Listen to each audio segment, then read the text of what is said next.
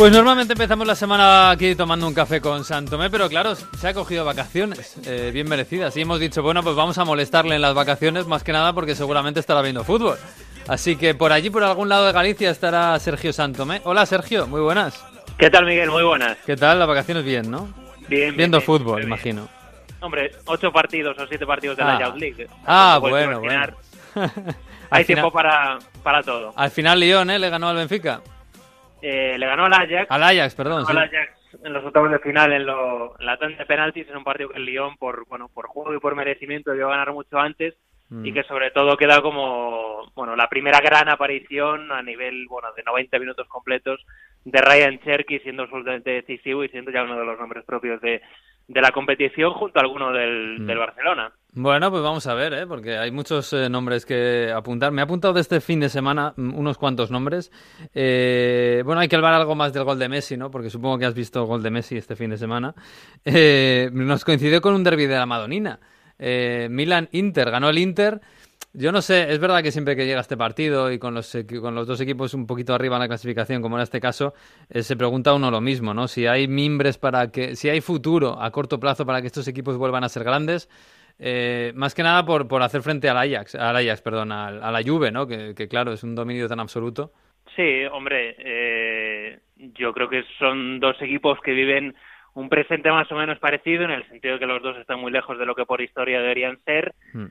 Los dos, bueno, intentando recomponerse de alguna manera, con, bueno, sobre todo los últimos refuerzos de ambos equipos son muy ilusionantes. O sea, por un lado, Lautaro Martínez, que llegó en verano, por el otro, Piatek y, y también Paqueta pero uf, se necesita mucho más para bueno para subir esos dos escalones no que son los que al menos separan al Inter y al Milan de, Hmm. de la Juventus Por lo y- menos, sí. Hmm. sí por lo menos no y bueno hombre eh, el fichaje de Godín de cara al verano pues bueno te puede ayudar evidentemente a, a construir el equipo en defensa pero se necesita mucho más no solo en el terreno de juego sino que yo creo también en el banquillo y, Mm. y en los despachos Bueno, en los despachos Marota apunta maneras. Lo que pasa es que, Sí. bueno, vamos a ver qué pasa con el entrenador. Se habla de Alegre, incluso eh, haga lo que hagan a Champions con el- la Juve. Bueno, ahí va a ser va a ser un verano un verano bastante movido. Eh, pero vamos a ver, está complicado. En el Milan, bueno, con este nuevo proyecto con Gattuso, eh, quizás menos fino, ¿no? En el juego, pero con un Piontek, bueno, espectacular. Han, han dado un pequeño paso atrás. Pero bueno, parece que poco a poco van dando pequeños pasos hacia adelante, ¿no? Según los últimos años que llevan, que son desastrosos, claro. Sí, hombre, el fichaje de Pionte que es muy ilusionante por los goles que le está dando al equipo y también el de Paquetá, aunque bueno, justo en este fin de semana no es Mm. no es su mejor día, no es su mejor partido contra contra el Inter. A ver qué pasa con Donnarumma, ¿no? Que yo tengo la sensación de que desde el mes de noviembre ha mejorado bastante y Sí. este es un tema también muy importante para el Milan que Donnarumma saliese un poco de del bache, mm, para mí muy claro que tuvo el año pasado y, bueno, como te digo, desde hace tres, cuatro meses creo que está yendo a más y eso también es una noticia muy positiva para el futuro del Milan. Bueno, pues lo vamos a ver, lo vamos a ver. Bueno, eh, dentro de dos semanas te preguntaré por la Champions. Este fin de semana, fijándonos un poquito en el United, ha caído en FA Cup. Eh, bueno, no sé si esto esto no afecta ¿no? A, la Champions, aunque es un palo para el, para el United porque tenía la FA Cup, bueno, un poquito bien. Eh, hablábamos- hemos hablado muchas veces de este, de este Wolverhampton, que es un equipo muy difícil, sobre todo cuando te pilla la contra. Y este fin de semana pasó lo mismo, ¿eh? Sí, bueno, le gana al Manchester United sin tener la pelota, teniendo menos de un 40% de posesión y con grandes actuaciones de los que vienen siendo figuras del equipo toda la temporada, ¿no? Mm. Otro partidazo en el centro del campo, tanto de Neves como sobre todo Moutinho, que hace Mm. un partido descomunal contra el Manchester United, y luego la actuación, para mí el mejor del partido y una de las bueno, grandes actuaciones del fin de semana, que es el partido que hace Raúl Jiménez. Eh, no solo por el gol que marca, que es el que abre el marcador, sino por todo lo que hace y lo lleva haciendo toda la temporada con el Wolverhampton, eh, generando fútbol fuera del área, asociándose en el centro del campo.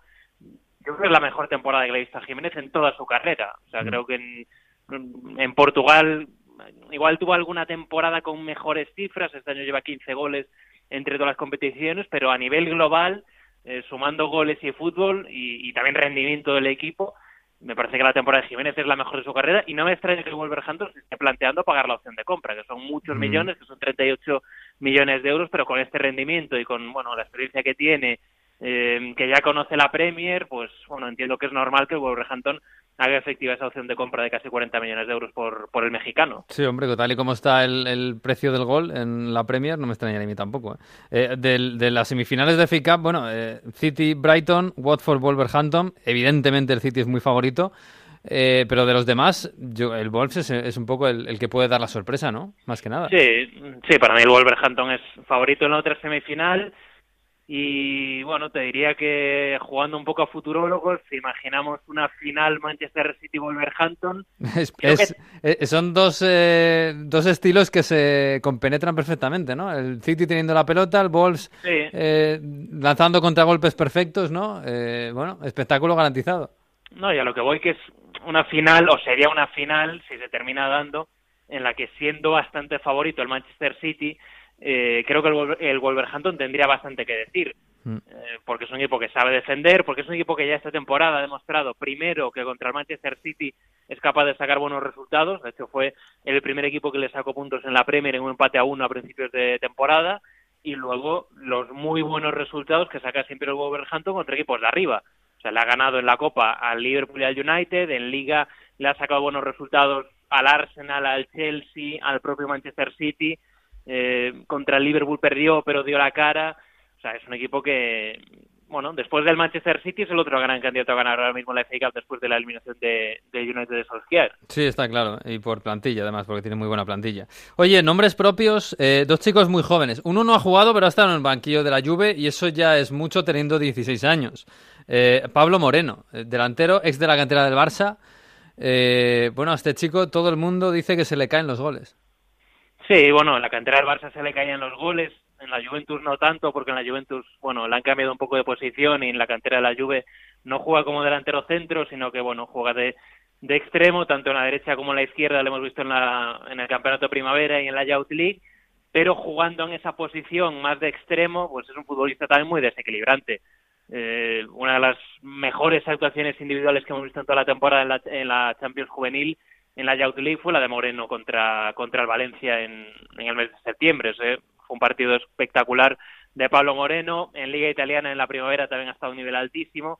Bueno, yo creo que es un poco una demostración de la fe que le tiene la Juve eh, como entidad, como club, a la evolución de este chico español que mm. tiene solo 16 años, que imagino que la próxima semana eh, le veremos con la selección española sub-17 que luego no llega a jugar, que más o menos se podía esperar, ¿no? Que realmente en el partido contra el Genoa no jugase, pero bueno, ya que vaya convocado, que esté entrenando a veces con el equipo de Alegre, porque es una muy buena señal de eso, de que la Juve confía mucho en él eh, de cara al futuro. Sí, sí, sí, con 16 años estar ahí. Eh, bueno, ya lo hizo Moise King, que ha ido entrando poco a poco, ¿no? Y, y Pablo Moreno hay que tenerlo apuntado en la agenda. Eh, y otro chico que ya teníamos apuntados en la agenda, pero que ha jugado este fin de semana con el Bayern y ha marcado su primer gol, es Alfonso, Alfonso Davis, canadiense. Es verdad que además es que tiene una una historia pues muy especial porque es hijo de, padres liberianos, nacido en Ghana en un campo de refugiados, después se fue como refugiado a, Canadá, gracias a esto pudo hacer una vida normal y, y, ser futbolista. Y bueno, con 18 años ha marcado su primer gol en el Bayern Múnich, también ha jugado en la selección de Canadá eh, este chico eh, tiene un cuerpo espectacular, es, muy, muy físico, eh, pero cuéntanos un poco qué se espera de él, más que nada, porque entró además jugando a la banda izquierda, no sé si lejos de su posición, un poquito más retrasado, pero se tiene mucha fe en este chico, ¿no? Sí, hombre, es una apuesta de, de la dirección deportiva del Bayern, de Salihamidzic especialmente por, bueno, fundamentalmente por el gran rendimiento que estaba dando el año pasado en la MLS con, con Vancouver, por, bueno, porque es un chico con mucha proyección, con mucho futuro, con unas condiciones físicas, como dices, espectaculares, o sea, a nivel de dribbling, de velocidad, mm. de verticalidad, es un futbolista que, que marca diferencias, puede jugar en las dos bandas y es un extremo puro, ¿no? Con, con mucha potencia, con bastante gol, y es un poco pues ese perfil de futbolista que necesitaba y que sigue necesitando el Bayern para afrontar un poco pues esa regeneración o esa transición o como lo queramos llamar a bueno pues la etapa post Ribery y post Ribery mm. y post Robben eh, que dejan el club este verano y que evidentemente pues bueno van a ser muy difíciles de sustituir que si la gente empieza a compararlos pues lo normal es que los nuevos salgan perdiendo. Pero hombre tienes que tener paciencia con estos chicos y con Davis especialmente creo que hay razones para que en el Bayern sean optimistas por bueno es que además eh, mira la edad que tiene 18 años recién cumplidos un chico del 2000 eh, que lleva dos meses en Europa y ya empieza a hacerlo bien. O sea que es, bueno, para que en el Bayern como mínimo estén muy contentos con, con este fichaje. 12 millones de euros pagaron por él. Joder, pues 12 millones por un chico tan tan joven, eh, evidentemente es una apuesta. Evidentemente no podemos comparar con Ribery, que, fíjate, Ribery el otro día en la Champions no estuvo bien, lógicamente. Es que, claro, el, el carnet de identidad pues también juega. Pero bueno, vamos, yo me lo apunto. ¿eh? Este chico, además no sé muy bien cómo catalogarlo, porque el, el, físico que tiene no, no me parece a ningún otro jugador de, su posición. Así que habrá que, habrá que ver cómo evoluciona. Eh, oye, y esta semana otro nombre propio. Eh, y este no porque sea joven precisamente, sino porque lo deja, aunque ya lo había dejado, eh, Luis Vangal. Luis Vangal es uno de los grandes entrenadores de los últimos tiempos, de la última década. Bueno, artífice del gran Ajax de los años 90, que fue campeón de Europa, subcampeón, que arrasó. Yo recuerdo un partido en el Bernabéu que humilló al Real Madrid, y eso que acabó solo 0-2. Eh, después en el Bayern hizo, bueno, un equipo que acabó siendo campeón de triplete, no con él, pero el equipo lo hizo él. Estuvo en el Barça haciendo también ligas, eh, Recopa, quiero recordar, o, Copa, no recuerdo si era eh, posterior. Eh, Manchester United, eh, yo no sé con qué te quedas de todo ese legado de, de por supuesto la, la, selección. Hombre, me quedo fundamentalmente con dos cosas. A nivel de resultados, lo que hizo en el Ajax, eh, por ganar esa Copa de Europa y por cómo la ganó. Y sobre todo me quedo con el tema de, de del legado que puede dejar en cuanto a los jóvenes que salieron de su mano hmm. y al estilo de juego eh, un estilo de juego muy definido, muy suyo, que en algunos momentos, bueno, pues le pudo dar algún algún pequeño problema. Él, bueno, por ejemplo, contaba en entrevistas en los últimos años que cuando estuvo en el Bayern se tuvo que enfrentar y que tuvo discusiones con jóvenes porque él decidió cambiar el esquema de, tradicional del Bayern y que al final, pues que el propio jóvenes como que le, le, terminó reconociendo que tenía razón en aquellas discusiones y con lo que cambiar el esquema que al final no había salido tan mal. Eh, hay que fijarse, por ejemplo, en que en los últimos ocho o nueve años de la cantera del Bayern no ha salido ningún futbolista. Ha, ha, habido alguno que ha debutado, pero bueno, de consolidarse y de jugar más de diez partidos con el primer equipo no ha habido ninguno. Los últimos son de la época de Bangal, que hace ya una década. Y él, bueno, pues digamos que habla con mucho orgullo de eso, de que él sacó a Müller, de que él sacó a Álava, eh, una serie de futbolistas, Batstuber, aunque luego, bueno, por el tema de las lesiones, Batstuber, sí. Batstuber tuvo un poco más de, tuvo menos continuidad, pero bueno, fue aquel, aquellos futbolistas o aquella generación del Bayern por la que apostó él, qué decir del Barcelona. Pues es que en el Barça saca a Bangal, a, Bangal, a Valdés, a Puyol, a Xavi, a Xavi. creo que a Iniesta también, sí. eh, y luego, bueno, sobre todo el tema del Ajax, ¿no? Eh, un equipo diría que de leyenda, histórico, el de mediados, mediados de los 90 por todo el recorrido que tuvo.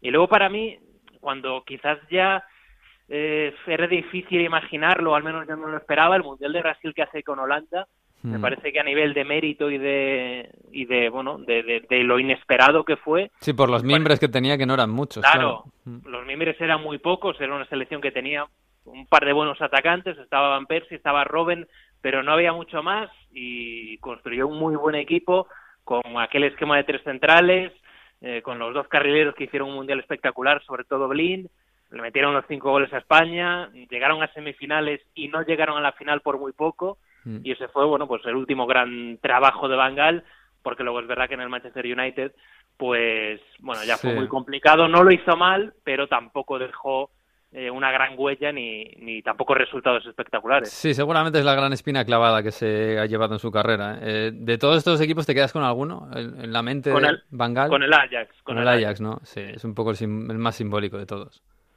Sí, sí, con el Ajax por, por lo que te digo, por lo que ganó, por cómo jugaba, por el bueno recorrido que tuvieron luego a nivel internacional. Muchas de, la- de esas estrellas que en ese equipo eran muy jóvenes, los Kluivert, Overmars y, y compañía, los hermanos de Boer también. Y, y ese equipo, bueno, pues fue dominador a mediados de los, de los años 90. El mejor equipo del mundo, sin ninguna duda, en, aquellos, en aquella época. Eso hoy en día, fíjate que tenemos al Ajax en los cuartos de final de la Champions. Pero claro, mirar aquellos tiempos, aquella, aquel Ajax, eh, hoy es absolutamente imposible ver algo así, ¿no? Eh, más que Bueno. nada porque a Overmars, a, a Finidi, Kluivert, a, bueno, Kluivert tenía 18 años, a Seedorf, a los de Boer, se los habrían llevado antes de ganar la Copa Europa.